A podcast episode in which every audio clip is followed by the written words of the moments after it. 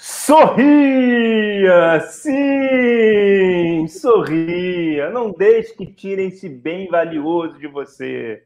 Sei que não está fácil, mas sorria, pois o 26 episódio do Papo de Pé Comenta está no ar. O Papo de Psicologia do Esporte, que comenta a semana esportiva de uma forma que você nunca acompanhou. Afinal, hoje é terça-feira e sempre às terças oito e meia da noite, pelo canal Papo de Pé do YouTube. Nos encontramos por aqui no Papo de Pé Comenta. Eu sou Rodrigo de Vasconcelos Pieri, psicólogo e professor universitário, portador do CRP 0533408. E conosco temos ele, meu companheiro de todas as terças, sai ministro e entra ministro, ele segue firme e forte aqui conosco. Ele que não é daqueles que faz pronunciamento pedindo para o pessoal não fazer festas, mas comemora seu aniversário nas surdinas, ele não faz nada disso. Prepare então a janelinha dos seus quatro cantos da tela, jogue-nos na passarela, que lá vem ele, o meu, o seu, nosso querido Alberto Filgueiras. Salve, salve, Alberto. Como estamos? Salve, salve, irmão. Como é que estamos? Eu sou Alberto Filgueiras, professor da UERJ, coordenador do Laboratório de Neurociências, Cognição e Comportamento, psicólogo, curiosamente, registrado no CRP sob o número 05-43557. Hoje a gente vai falar de herança esportiva, vai falar de acidente esportivo, vamos falar de concussão, a gente vai ver o que, que o povo do chat vai levantar, mas independente de qualquer coisa, é, toda vez que eu ouço sorria eu confesso que eu lembro de uma coisa que me marca muito. É, não sei quem sabe, né, dos nossos espectadores, mas eu não, eu não sou uma pessoa que esconde as minhas questões, né, não costumo fazer isso. Você que é meu amigo de longa data sabe disso. É, e eu sofro de depressão crônica, né? Eu tenho essa demanda, então, assim como todas as pessoas que sofrem de depressão crônica diagnosticada, eu tenho indas e vindas, indas e vindas. Mas é muito curioso, porque a vida de professor, a vida de psicólogo, ela não para independente das suas demandas do ponto de vista emocional. E aí eu sempre me lembro da música do Charlie Chaplin, Smiles. Smile. Né? Aquela, aquela poesia, meu amigo, aquela poesia, é, é, aquela, aquela maravilha que é e que foi traduzida pelo Djavan, né? Ela uhum. foi traduzida pelo Djavan e na tradução em português, né, tem uma coisa que eu acho muito curiosa, que ele diz exatamente o seguinte: sorri quando a dor te torturar e a saudade atormentar os seus dias tristonhos e vazios. Sorri quando tudo terminar, quando nada mais está do teu sonho encantador, mas sorri quando o sol perder a luz e sentires uma cruz nos teus ombros cansados e doloridos. Sorri, vai mentindo a sua dor. E ao notar que tu sorris, todo mundo irá supor que és feliz. Feliz. É, é meu amigo. É, então vamos sorrir, vamos botar para fora porque, inclusive, existem pesquisas que dizem que quando a gente emula o sorriso, a gente fica um pouquinho mais feliz, sim. Então, dito isso, meu querido, eu queria saber o que que sorriu dos quatro cantos de sua tela esta semana. Olha só, primeiro eu quero falar o seguinte: dessa música, eu tenho, eu tenho a leitura dessa parte, que é a parte que eu trouxe para a nossa introdução, do que a gente está em pandemia, mais de 300 mil mortes. Hoje, mais uma vez, batemos mais de 13.600 mortes, mas ainda assim vamos continuar sorrindo, porque é o nosso bem valioso. Mas também eu acho que ela tem uma crítica de falar: olha, não importa o que está acontecendo, você tem que sorrir, essa obrigação do sorrir. E eu acho que quem carrega um quadro como esse que você trouxe, que você falou, e que foi por isso que foi tão emocionante no último encontro nosso, é ter que saber também que tem horas que, cara, não dá para sorrir. E tudo bem, não dá para sorrir naquele momento. E tudo bem, só não perca o sorriso. Só, só deixe ele ali guardado em algum lugar. Dito isso, eu vou dizer o que bombou nos quatro cantos da minha tela, fazendo um protesto, depois eu vou falar o que bombou nos quatro, quatro cantos da minha tela, trazendo para o nosso programa. Primeiro, eu quero fazer aqui um protesto, um protesto seríssimo, porque nessa semana saiu a lista dos carecas mais sexy do mundo. E eu achei um absurdo que você não estava lá. Eu, não, eu fiquei procurando. Não, não, não. Isso, isso, não, isso não faz sentido absolutamente nenhum. Isso Quem aí foi, foi, foi, foi tudo armado. Vem cá, deixa eu te fazer a pergunta. O voto foi impresso para a gente poder verificar? Ou foi por correio? É, e assim, quem ganhou, o mais louco foi quem ganhou foi o Príncipe William. Oh, que nem oh, careca peraí, peraí, peraí. Não, que isso, ele é calvo. Não, peraí. Façamos uma distinção entre carecas e calvos calvo é aquele que parece o Ultraman, sabe? Que tem a entrada assim, aí tem um negócio aqui no meio, sabe? Então, é, é, como é que é? É, é? é, shopping center, né? Você tem é, duas entradas e a praça de alimentação no meio, né? Isso. É o shopping center. Então, esse é o calvo, cara. Isso não é careca. Careca não, careca é assim, ó, desse jeito assim, entendeu? A ausência absoluta e total de cabelo na parte do couro cabeludo, entendeu? No Charles, não, porque o menino lá, que é isso, não. Tem quase sentido. Não, William, Príncipe William, Príncipe William. Foi... É filho, filho do Charles, né? É, o filho, filho do Charles. Filho do Charles. Filho do Charles. É. o, o, segundo mais votado foi o Mike Tyson, que sim, é careca, mas eu confesso que eu fiquei procurando você lá e, cara, ficou no meus, bombando meus quatro cantos da tela e eu não achava. Isso não faz sentido. Então, para eu deixar você entrar, adentrar no seu para eu deixar você adentrar no seu quatro cantos da tela, a minha autoavaliação é que eu fico entre o Mike Tyson e o Vin Diesel, entendeu? É Mike Tyson, Alberto e Vin Diesel. Podemos ir, agora pode seguir, vai.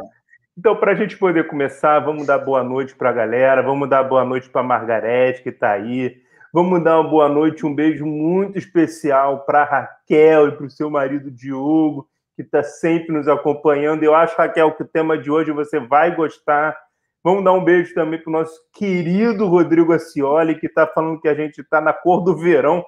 Deve ser luz lá da casa dele, porque não sei como é que eu estaria na cor do verão um ano sem sair de casa. A não ser que seja o verão da, da pandemia. Mas é isso aí. Vamos lá. Bom, rapaz, o que bombou nas minhas telas foi a estreia do Mick Schumacher filho do lendário Michael Schumacher, também conhecido como Tchumi. Pois bem, para quem não sabe, Tchumi, para quem não é dessa época, porque sim, a gente incrivelmente pode ter gente assistindo, pode ter alunos, pode ter gente assistindo que não é da, não acompanhou o Tchumi, nós estamos velhos ele era até então o maior piloto de todos os tempos, marca que agora pertence ao Hamilton, e eu sei que isso é uma discussão polêmica, tem muita gente que vai falar o contrário, eu estou dando simplesmente a minha opinião. Na época, ainda quando pilotava, ele sofreu um acidente durante suas férias, em uma estação de esqui. E desde então não temos mais muitas notícias dele. Até a gente chegou a comentar sobre ele aqui, deram uma blindada em todo o processo, a gente não sabe se faleceu, se não faleceu, a gente não sabe o que acontece, vários rumores saem, mas há um grande sigilo sobre o caso. Mas seu filho, o Mick, Mick Schumacher, não é Michael Schumacher, é o Mick Schumacher, estreou como piloto titular da Fórmula 1 nesse final de semana. E não fez feio, não, viu? Até que fez direitinho, com um carro um pouco pior do que os outros, tal, mas conseguiu fazer bem. Mas enfim, Alberto, como não conhecemos a família Schumacher, se você talvez tivesse ganho o homem mais careca mais sexy do mundo, você talvez pudesse conhecer a família, mas não, você não conhece a família, nós não conhecemos. Então, quando a gente não conhece, a gente não pode falar sobre as pessoas. Como nós não conhecemos a família Schumacher, a gente pode falar sobre nenhum deles. Só que podemos, como psicólogos, falar sobre herança esportiva. Então, eu lhe pergunto: qual tipo de trabalho a ser feito com um filho ou uma filha de uma estrela esportiva. Você já teve oportunidade de trabalhar com alguma estrela esportiva? Curiosamente, sim. É. Na verdade, o meu retorno à psicologia do esporte foi com filhos de uma estrela esportiva. Né? É, que já estavam, por sua vez, adultos e no alto rendimento, mas eram filhos de, estrela, de uma estrela esportiva. Agora, existem diversas questões que surgem nessa hora, diversas. A primeira delas é se de fato existe um componente genético que faz com que a gente possa herdar certas habilidades é, é, esportivas, né? E aí é muito curioso porque se a gente for pensar na definição mais aceita pelo pessoal da educação física em relação a esporte, meu amigo, esporte no final das contas é performance física, é domínio e maestria de comportamentos da ordem física, da psicomotricidade. Então, se a gente pensar dessa maneira, é provável, sim, que existam certos comportamentos físicos que sejam mais fáceis de ser emitidos por certo grupo de pessoas em detrimento a outro grupo de pessoas. E também faz sentido que você consiga transmitir esse tipo de aptidão para os seus filhos. Não é à toa que é, filhos de atletas tendem a ter, em média, em média, comparados com pessoas que não são filhos de atletas de elite, atletas profissionais, tendem a ter capacidade cardiorrespiratória e fibras musculares diferentes do restante da população. Então, é provável que exista esse elemento. Agora, estamos falando de um esporte que não necessariamente envolve é, é, elementos de perícia física, mas também perícia mental, também perícia é, espacial, conhecimento de mecânica, todos esses elementos eles estão presentes para um piloto de Fórmula 1. Então não é só a perícia física, existem outros tipos de habilidade. O que nos leva a pensar da seguinte maneira: o quanto que essas outras habilidades elas também não são herdáveis, o quanto que elas não são transmissíveis. Não há nenhuma razão, né, quer dizer, não há nenhuma evidência do ponto de vista científico para crer que exista algum tipo de distinção entre as habilidades de ordem física e as habilidades de ordem mental. Ambas são treináveis, ambas são trabalháveis, ambas são é, é, demandas que são é, é tra traçadas a partir de métodos de treinamento. É, então, no final das contas, meu amigo, o que eu estou dizendo aqui é que, de fato, parece que é possível que exista essa herança. Dado a questão de que é possível, trabalhar com isso certamente é uma questão também. Né? Porque imagina, rapaz, imagina o peso nas costas de uma pessoa, de um, de um atleta, é, de viver às sombras do próprio pai. Né? Existem inúmeros, inúmeros que passaram por essa história. Né? E raríssimos são aqueles que conseguiram ter, obter sucesso realmente na sua empreitada de repetir ou mesmo passar, extrapolar aquilo que os pais fizeram. Né? É, hoje a gente tem, né? Hoje a gente tem um, pelo menos que eu consigo lembrar aqui de cabeça, enfim, a gente tem um que extrapolou muito o pai, apesar do pai ter sido sim uma grande estrela, né? Que é o Stephen Curry. O Stephen Curry, ele é filho do Del Curry. Uhum. O Del Curry, que era um espetacular jogador, arremessador de três, jogou no Charlotte Hornets na época em que Michael Jordan dominava a NBA. Né? Então, nessa época que Michael Jordan dominava a NBA, o Del Curry jogava. Então, ele nunca teve os holofotes tão exacerbados como o Michael Jordan, por razões óbvias, porque só tinha holofote para o Jordan. Mas o Del Curry era um jogador espetacular, um arremessador maravilhoso de três. Chegou nas finais das conferências algumas vezes para jogar contra o Michael Jordan, contra contra o Chicago de Michael Jordan. E ele teve dois filhos, e dois filhos dele jogam na NBA. Um é o Stephen Curry, que todo mundo conhece. E o outro? Quem é? Não sei. Pois é, essa é uma questão. É o Seth Curry, Seth, S-E-T-H. Ah, é o é Seth verdade. Curry, que atualmente está no Philadelphia 76ers, mas ele, ele zanzateou em diversos times, jogou muito tempo no Dallas Mavericks, então, é, é, ele poderia ser um daqueles que a gente está falando, né? Daquele, que, daquele filho que não consegue suplantar a imagem do pai. Mas o Stephen Curry, sem dúvida, suplantou. Por isso que eu te digo, quanto, quanto não deve ser difícil viver as sombras da comparação com seus pais, considerando que o esporte que seus pais jogavam não é o mesmo esporte que você joga, dada a evolução natural dos próprios aspectos físicos, mentais do esporte. Deixa eu só fazer um comentário. Quando você diz para a galera entender, quando você diz que não é mesmo, o mesmo esporte, é a mesma modalidade, é, é, tem o mesmo nome, mas com a evolução do tempo acabou transformando numa outra questão. E é curioso, porque você falou Del Curry, Del Curry, se não me engano, é da, é da época do. Tinha o Johnson, tinha o. Arm, Armstrong, não. Um cara que depois foi para o Orlando. Enfim, mas era um time bom, era um, um Bugs, era um time bom, era um time bem bom. Assim. Mas o, o que eu, e aí é importante a galera que está nos ouvindo entender um pouco como é que funciona a psicologia no seguinte sentido. Quando a gente, quando eu penso em herança esportiva e te pergunto, eu meio que já sabia que viria por aí, você traz toda uma questão da biologia, você faz toda uma questão da fisiologia, você faz toda uma questão de aspectos naturais do sujeito, né? Tudo bem que agora no final você trouxe, é, de certa forma, um pouquinho ali a questão da pressão, que é. O Rodrigo Acioli nos lembra aqui, imagina o que é ser filho do rei Pelé e tal.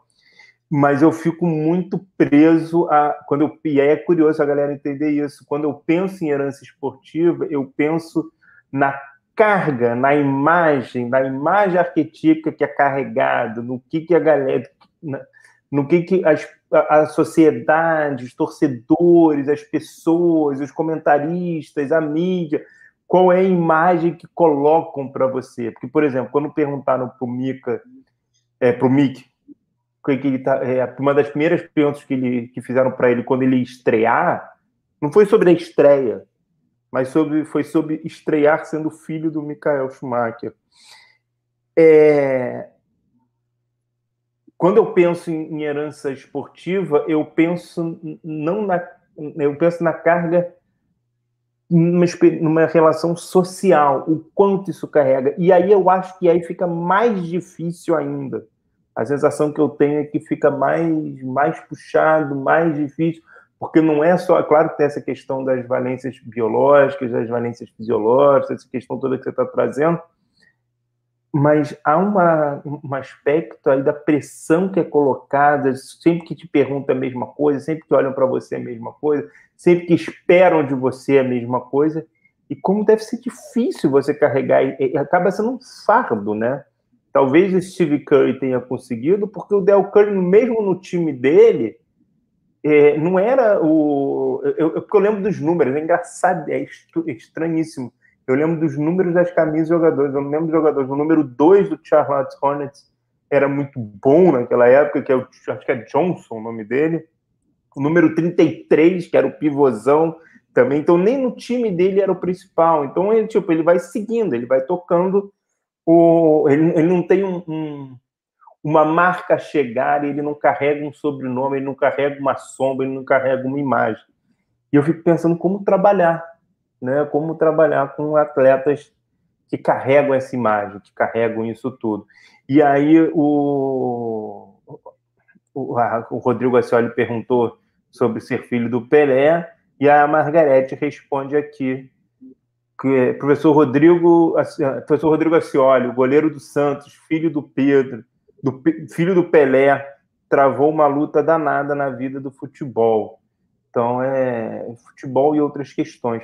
Então é isso, assim, eu fico imaginando como deve ser chato você vai estrear na Fórmula 1 e as perguntas que te fazem é sobre seu pai, que já está com uma história muito complicada, toda sigilosa, toda. Sei lá, Alberto, eu fico pensando assim, como trabalhar o atleta nesses momentos? Assim, o que, que você pensa? É, só duas observações, né? A primeira delas é, o Johnson, que você está aí lutando, enfim, para lembrar, é o Larry Johnson. Jogava Muito obrigado. Uma monstruosidade. Era um, Muito obrigado. Era um monstro. E, de fato, você tem razão. O Del Curry, para todo mundo que deve lembrar, o Del Curry era a reserva do Larry Johnson. Hum... Por isso que você tem essa sensação de que, ah, mas não sei o quê. Ele era reserva. Então, Del é porque eu não sou tão velho assim. Não era o cara titular, né? Então, é porque eu não sou tão velho assim. Uhum. Ah. E, e, qual era o nome do 33, do pivôzão? Era com A, eu acho. Era o Alonso Morning, cara. Alonso Morning. Pô, ele era Alonso sensacional. Morning. Cara, pô, assim. Mas, mas, obviamente, do time, o meu preferido era o Mods Pods. É. Calma aí, calma aí, calma aí, calma aí, calma aí, calma aí. Calma aí. Para tudo, para tudo, para tudo, para é. tudo. Porque vai ter um, um certo duelo aqui. A gente não está no BBB, mas vai ter um certo duelo um pouco mais cedo, eu vou contar a história do que aconteceu e eu peço desculpas se você está acompanhando e não está entendendo nada. Um pouco mais cedo, o Murilo escreveu aqui: Alberto, o Falcon brasileiro. E logo em seguida, o Rodrigo Acioli soltou: Murilo acusando a propriedade.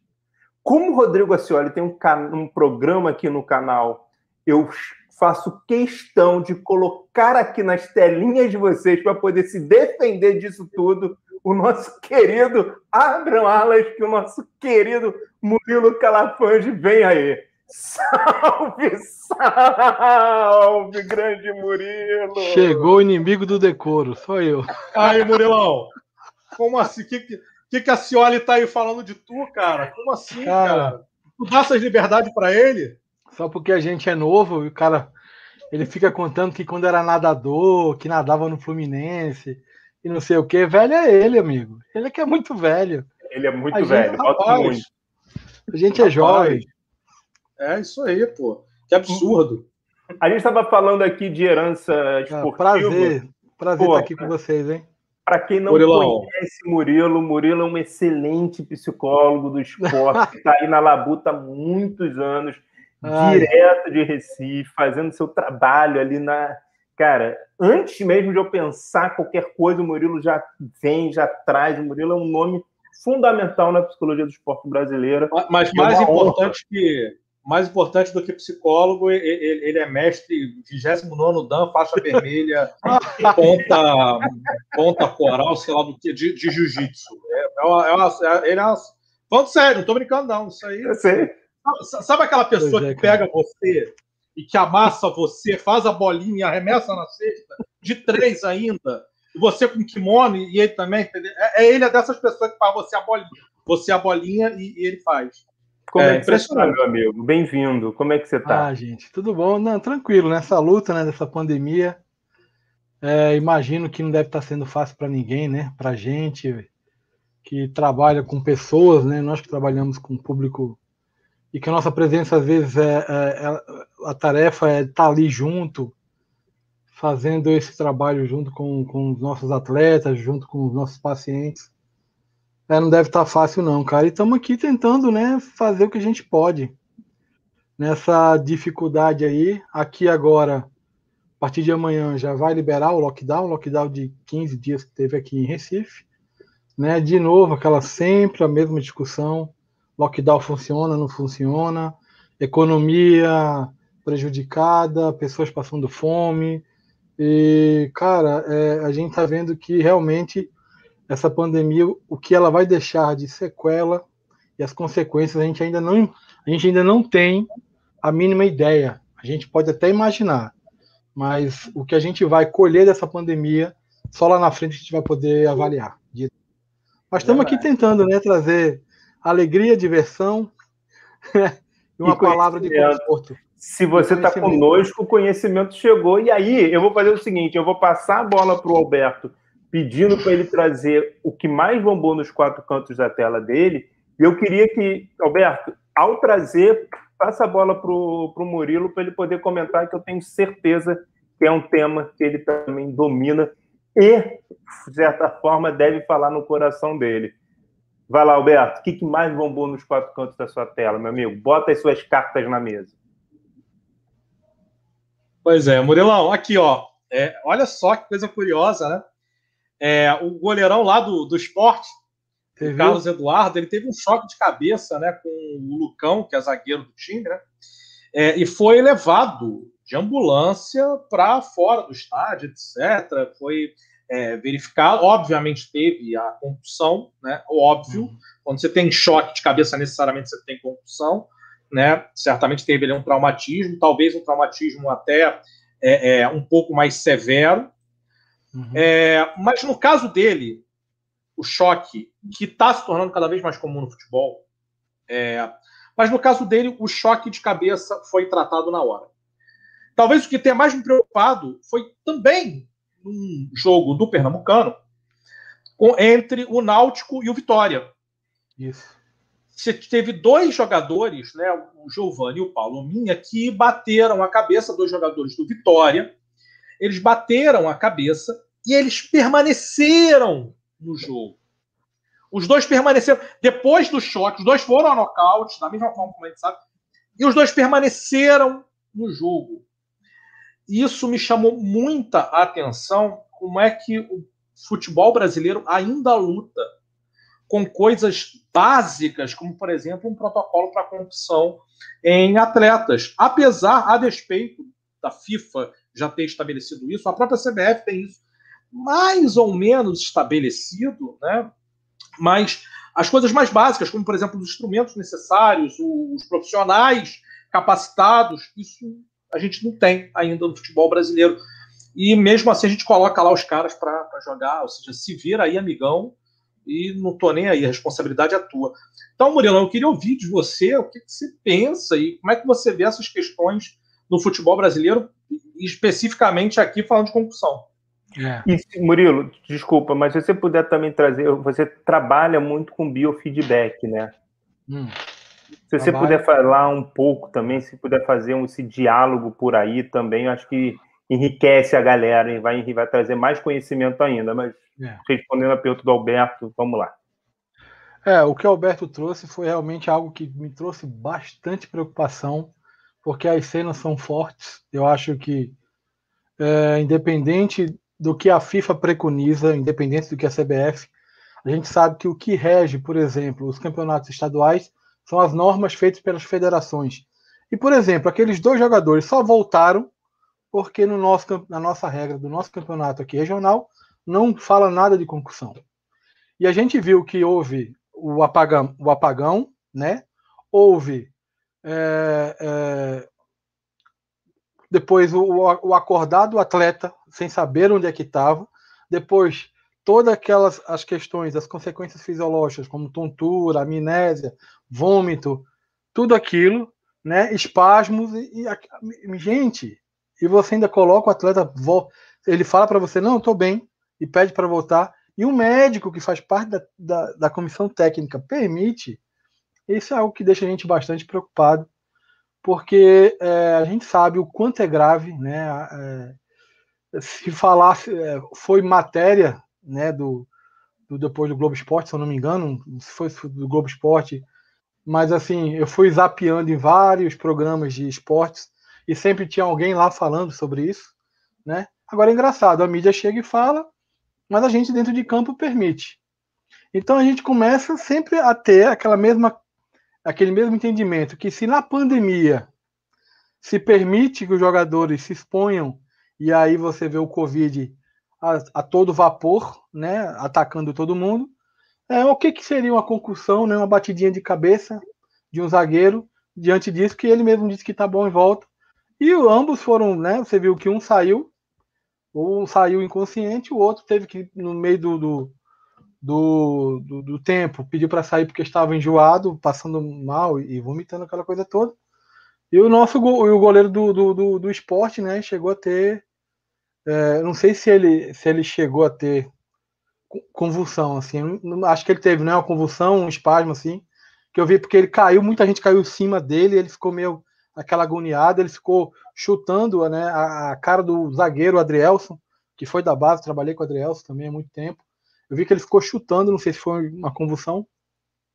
Gente, e, e as consequências, a gente não precisa nem falar, né, né Albertão, nem, nem Rodrigo.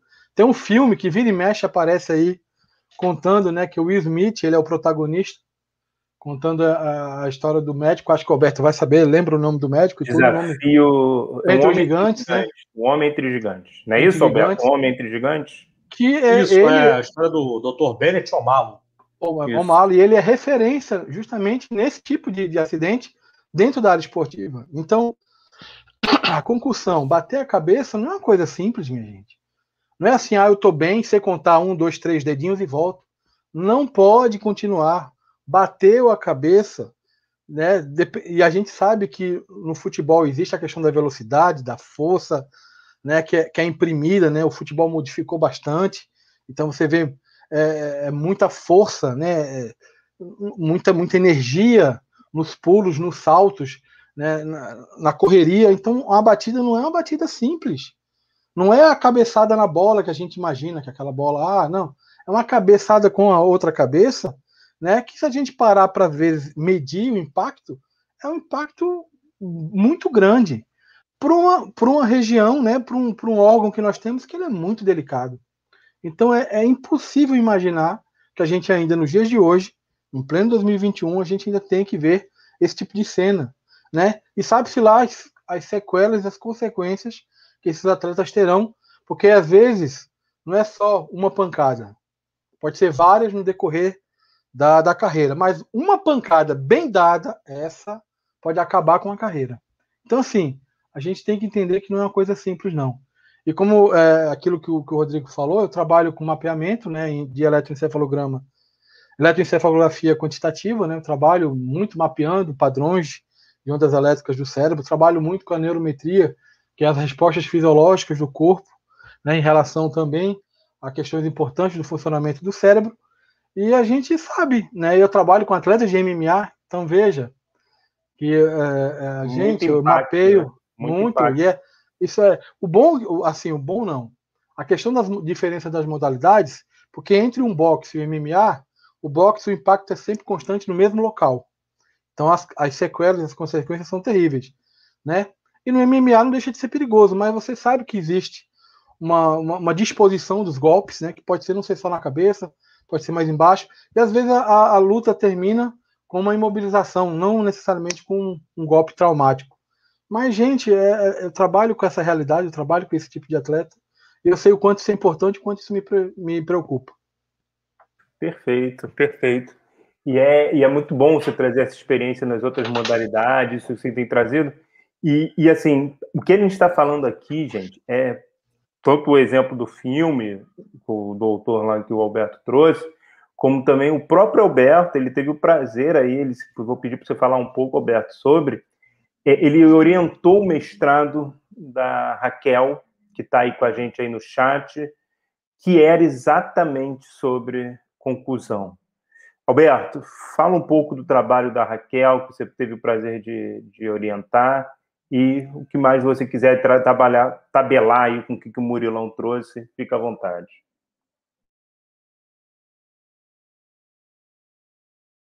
É legal botar microfone para falar, meu amigo. É importante essa parte, ligar o microfone é importante essa parte. Mas agora que está ligado, é, então é muito curioso porque quando você me pede para falar desse assunto, é um assunto que me é muito caro, né? É, principalmente porque é, o Murilo sabe disso, né? A gente, é, eu e o Murilo somos daqueles poucos que lutam e levantam a bandeira da neurociência e da neuropsicologia dentro do esporte. Não que todos tenham que fazê-lo, não é isso, né? É, cada um vai se enveredar nas áreas do esporte da maneira que melhor lhe for possível. Mas que bom mas, que vocês dois é... fazem. Que bom que vocês dois fazem. Sim, esse importante. é o ponto. Sim. Esse é o ponto, né? Essa ideia de que a gente está ali tentando transmitir esse tipo de conhecimento, tentando promover esse tipo de conhecimento, porque é um conhecimento que vai fazer com que a área cresça. Né? Da mesma maneira que todas as outras perspectivas vão trazer contribuições ímpares para a psicologia do esporte, a neurociência também traz as suas contribuições. E uma delas, talvez uma das principais, seja a, o papel da neuropsicologia nos trabalhos associados às pesquisas e às intervenções associadas à condução. Né?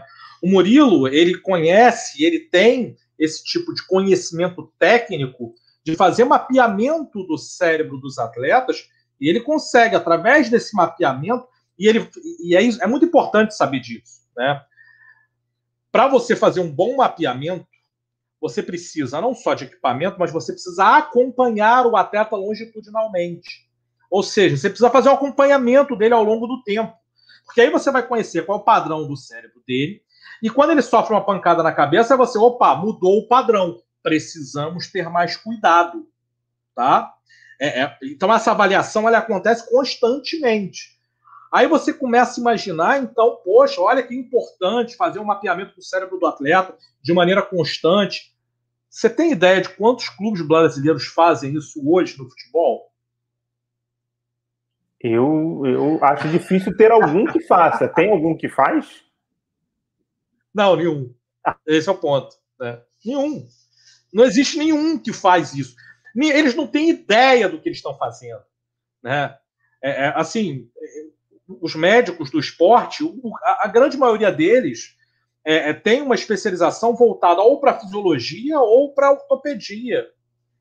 É claro que a fisiologia tem a ver com a neurofisiologia, então os aspectos da concussão têm a ver com a neurofisiologia, mas acaba acontecendo isso. Então, é, o que acontece é que a neuropsicologia é a área que deveria estar servindo e municiando as agremiações esportivas de informação. E foi pensando dessa maneira, o Murilo trouxe uma coisa que é muito importante, atleta de MMA, e eu orientei uma aluna de mestrado, que é a Raquel Melo. Então, beijo, Raquel. Beijo, Diogo, maridão. É, Raquel hoje é professora universitária. Raquel hoje professora universitária, professor da Universidade de Estácio de Sá. É, é, então é, é, sempre muito bom ver os nossos alunos se encaminhando, né? É, e, e, como professora, ela tem essa expertise. A especialidade dela foi a concussão. Ela trabalhou com a concussão desde a monografia dela, da monografia de conclusão de curso dela. Então, ela trabalhou durante muito tempo. E a gente coletou dados em atletas de MMA. E o que a gente observou foi exatamente isso. É curioso que o Murilo falou que, é, é enfim, no boxe a gente sabe que praticamente todas as pancadas são direcionadas à cabeça.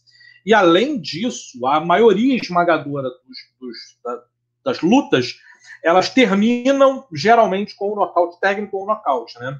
Essa proporção ela diminui quando a gente está falando de MMA, mas mesmo assim é muito assustadora. Tem uma pesquisa muito legal feita por um canadense da Universidade de Toronto, que ele fez um levantamento de todos calma, os. Calma, é, Roberto, calma, calma, calma. Não, mas essa não é. Barba. Minha barba, não. Mas não? essa não é minha barba. Ah, então desculpa. Não. Cara, então, perdão. O cara então, fica, perdão. fica se metendo nas minhas barbas, rapaz. É, é porque eu, a minha barba eu, é... eu me enrolei nas tranças. Quanto mais cresce a minha barba, mais artigo tem, entendeu?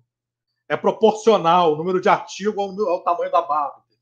É então isso, eu vou te é pedir o seguinte: eu vou pedir para que na sua fala você emendar nas suas barbas, pode ser? Porque senão a galera do pode tempo ser. vai ficar aqui na minha jugular. Então traz isso ah. e, e amarra nas suas barbas. Tá bom, beleza. Então, vamos lá. O que o cara, o que o cara pesquisou? O cara pesquisou o seguinte: é, será que de fato o MMA é tão menos lesivo quanto o boxe, por exemplo? Essa é a pergunta do cara. Então ele fez o levantamento dos últimos, se eu não me engano, de 1996 a 2017. Foram 21 anos de lutas do UFC, especificamente do UFC. Mais de mil e tantas lutas, enfim. E o que ele percebeu foi que 33%, na verdade 32%, então um terço das lutas do UFC terminavam com nocaute ou nocaute técnico e que, portanto, estavam tinham lesões com potencial para causar uma concussão. Concussão que é esse impacto do cérebro contra a, a caixa craniana, tá? Isso gera lesões. Quais são as, as lesões que isso pode gerar? E aí entra na minha Barbas do Profeta. Na minha Barbas do Profeta de hoje, eu vou trazer o artigo do Dr. Bennett Omalo. O Dr. Bennett Omalo, que a gente estava falando, que aparece no filme é, é, Um Homem Entre Gigantes, com Will Smith. Will Smith personifica o Dr. Omalo. O Dr. Omalo, que é nigeriano radicado em Nova York, então ele é nigeriano. Chega para ele um caso de um ex-jogador da NFL morto, se matou, suicídio. E aí a questão que o doutor Omalo teve foi a seguinte: bom, deixa eu investigar esse o, o histórico desse sujeito. E ele percebe que esse ex-jogador ele tinha um histórico de alterações muito significativas no comportamento e aí ele teve a seguinte sacada: ora, o órgão que regula o comportamento humano é o cérebro. Então, provavelmente deve ter alguma coisa no cérebro. E ele teve o cuidado de fazer um exame pós-mortem daquilo que tinha acontecido com o cérebro desse ex-jogador da NFL. O que, que ele percebeu? É, o nosso cérebro ele tem dois tipos de célula. Os neurônios, que são os mais conhecidos, enfim, sistema nervoso, neurologista, etc. E um outro grupo de células que protege, que são as defensoras dos neurônios, que são as células da glia. E a glia tem diversas especificações, né? Duas delas são importantes no caso da concussão: os astrócitos e as microglias. Tanto astrócitos quanto microglias, elas iniciam o sistema de é, é, é, inflamação do cérebro. Para que, que serve inflamar o, o cérebro? O Murilo está falando. Tá, fala aí, Murilo. Você fez, você fez um gesto. Diga aí, Murilo. Diga aí, Murilão. Fala aí. Perfeito. E também da regeneração da célula, né? Elas são células importantíssimas para a defesa do neurônio. E muitas vezes, por incrível que pareça ou não, se uma célula nervosa, como o nosso neurônio, ele é lesionado, uma célula glia pode. Deu. Acho que congelou. Congelou para você também, Alberto? Sim. Sim. Então, continue o que ele estava falando, então. Pode o quê? a célula da glia ela pode entrar voltou, no lugar voltou, do axônio para fazer ajudar. a conexão com o neurônio pós-sináptico. Voltou, Perfeito. voltou, ele voltou. São células importantíssimas. Diga aí, Murilão, vai. Perfeito, Alberto. É, pra, a gente acha que é só neurônio. Só que o que, que acontece? A gente fala do cérebro é só neurônio, não, não é só neurônio. Não é só neurônio. Só que o que, que acontece? Quando os astrócitos e as microglias percebem que teve um impacto, ponto, bateu a cabeça, uma das coisas que eles fazem para proteger o neurônio é aumentar a concentração de água. Então, elas, essas células elas se incham. Qual é o problema da célula inchar dentro do nosso sistema nervoso? Muito simples. Se você tiver outro impacto, você pode causar danos irreversíveis e morte dos neurônios. É aquilo que a gente conhece como síndrome do segundo impacto que mata. Então, sofreu o primeiro. Seu cérebro inchou. Você não se cuidou, sofreu o segundo, você morre. Então, calma aí. Então, calma aí. Deixa eu fazer uma pergunta. Que assim, eu tô adorando. A, a Raquel até colocou assunto maravilhoso. Tá sendo uma honra para mim estar tá aqui na, nas telinhas de vocês com o Murilão e com o Alberto.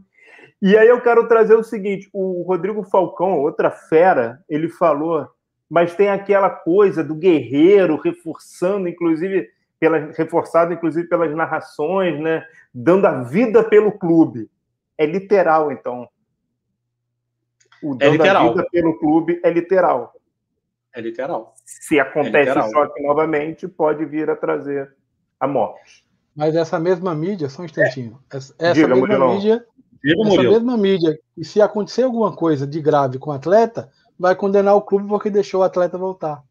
Vai condenar a federação. Então, é, é algo que a gente não tem que deixar para os meios midiáticos tomarem conta. E a gente tem isso aí na saúde, eu acho que são os meios responsáveis por isso que deveriam estar à frente falando do que se deve fazer ou não. E não mídia, e não federação, e não é, é, é, federação tal ou dirigente tal. Não, gente, é a ciência. E a ciência diz: pancada no cérebro é algo grave. Pancada duas vezes no mesmo lugar no cérebro causa morte. Então tá aí. Gente, olha só. Se vocês estão maravilhados como eu, como Raquel, com esse assunto, com isso tudo que a gente está discutindo aqui, eu só tenho uma coisa a pedir para vocês na verdade, eu não vou pedir. Na verdade, eu vou pedir para o Murilão pedir para nós.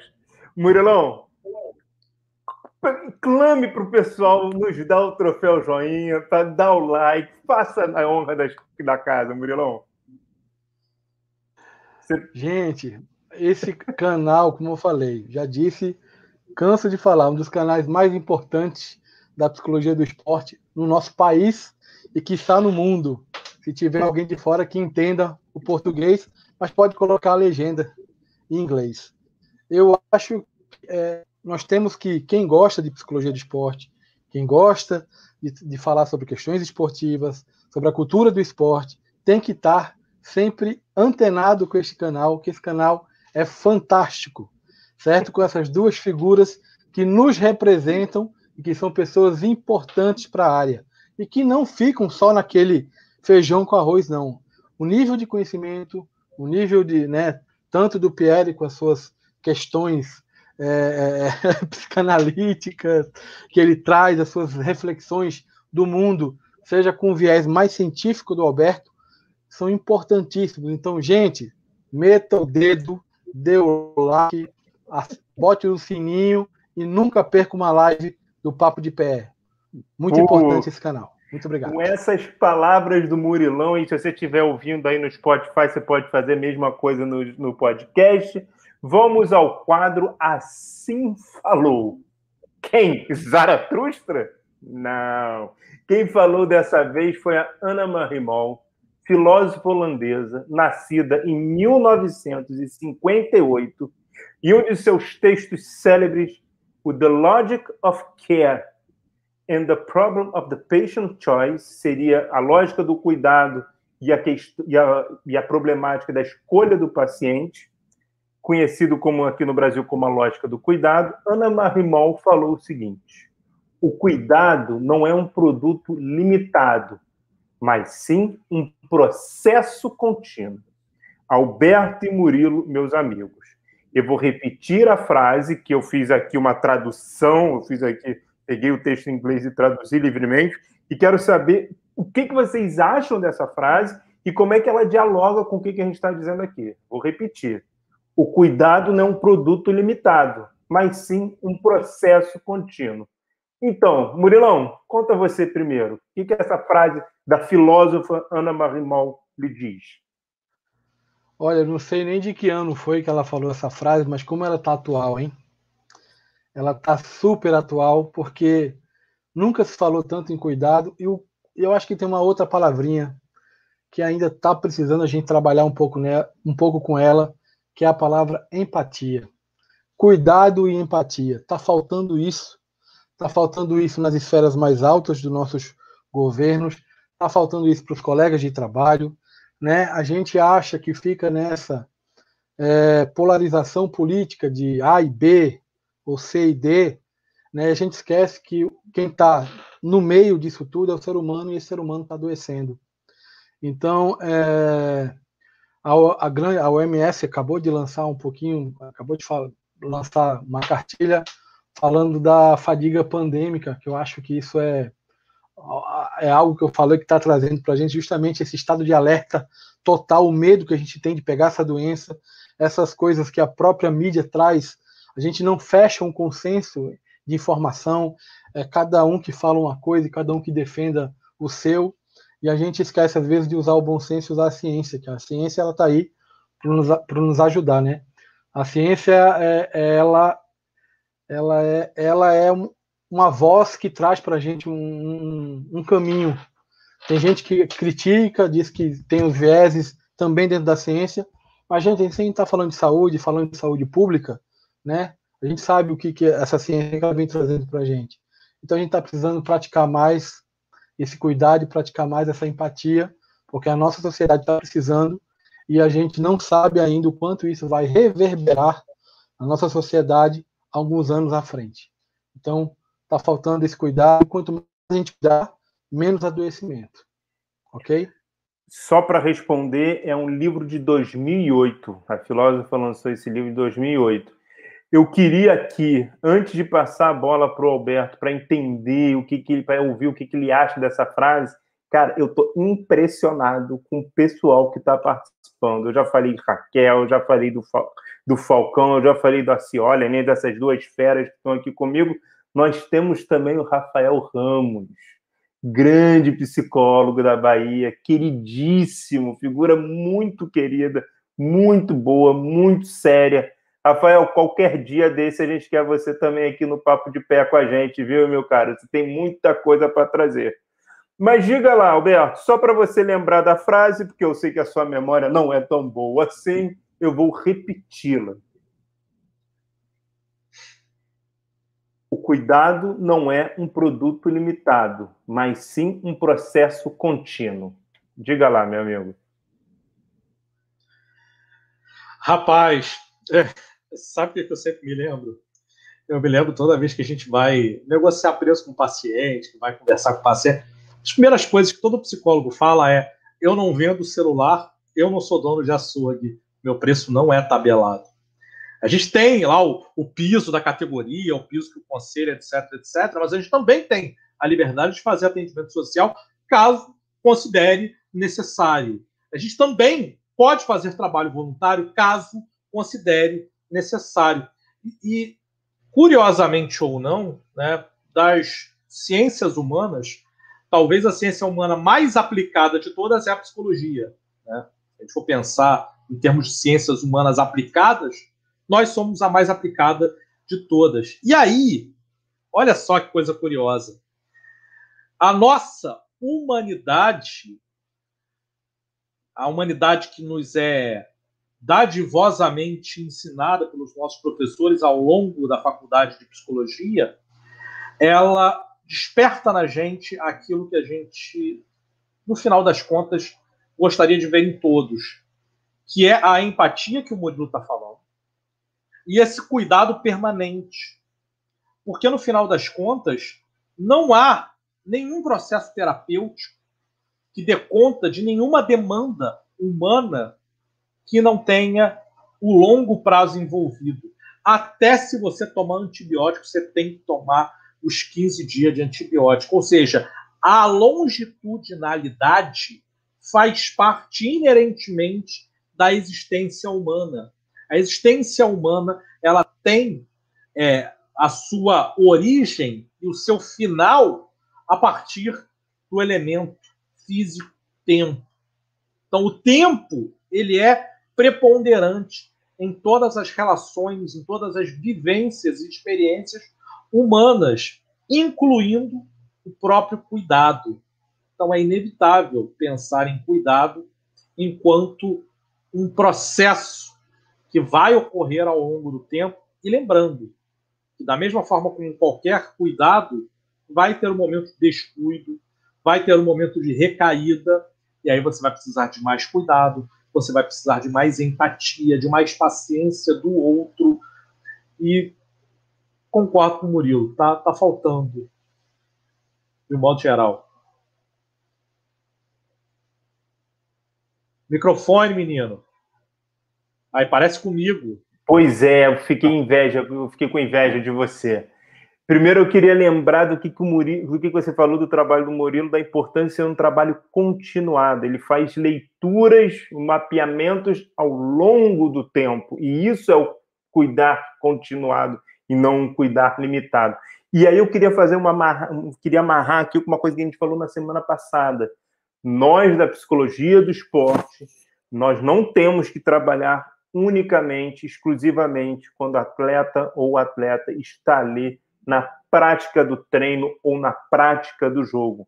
É um cuidar contínuo, é um cuidar que a vida da pessoa não é só quando ela está praticando a profissão dela.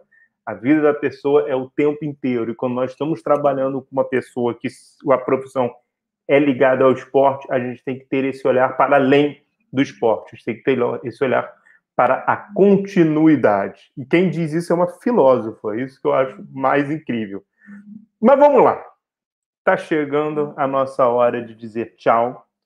Eu queria, antes de qualquer coisa, mandar o meu beijo no coração para o meu querido amigo Murilo, que vinha já no chat com a gente há bastante tempo e hoje, enfim, conseguiu marcar e falou: não, hoje eu vou estar lá, pode, mas vou chegar um pouquinho atrasado, mas pode contar comigo e está aí conosco. Obrigado, Murilo, pela sua presença.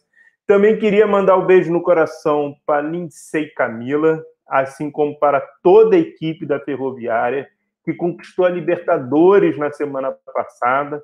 Não as conheço pessoalmente, mas já sou fã de vocês, porque conseguir resultados no futebol feminino, um resultado sul-americano no futebol feminino dentro desse país, Olha, vocês são guerreiras, vocês estão de parabéns. Eu sou fã de vocês. Aproveito também para ampliar e mandar um beijo para as equipes de futebol feminino que estão aí no país tentando, se organizando, se estruturando.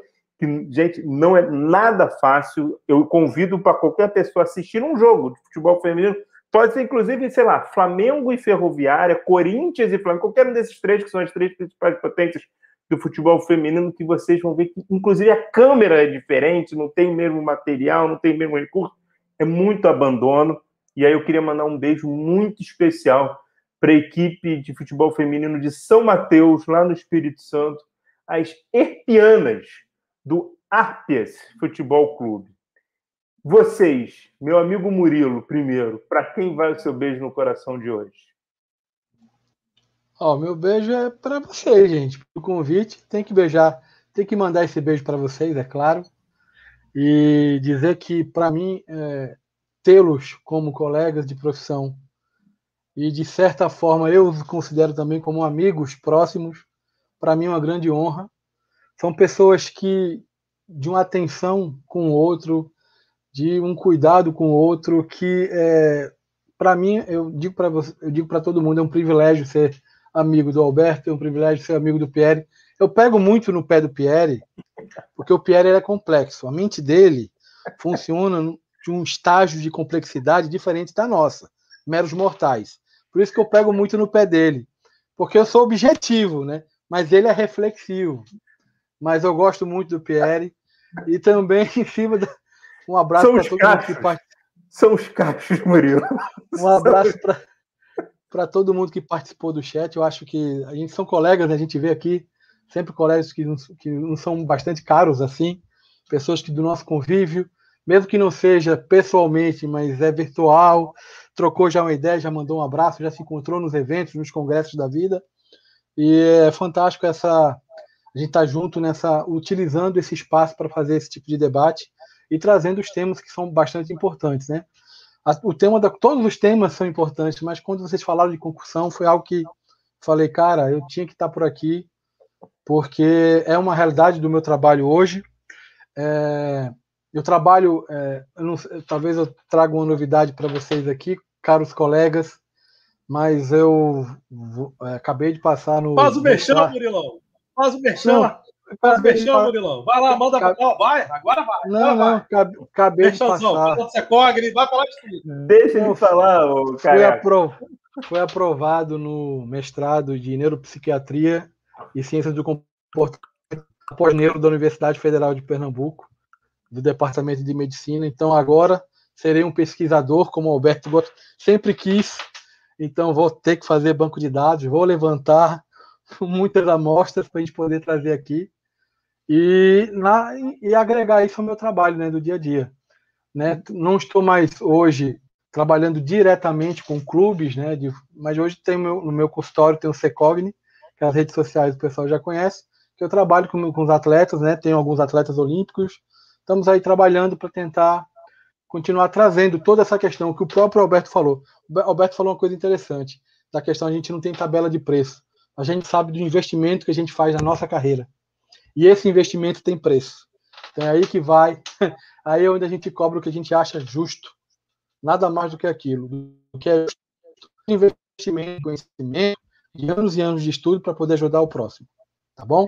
E um beijo grande para vocês, um beijo para todo mundo.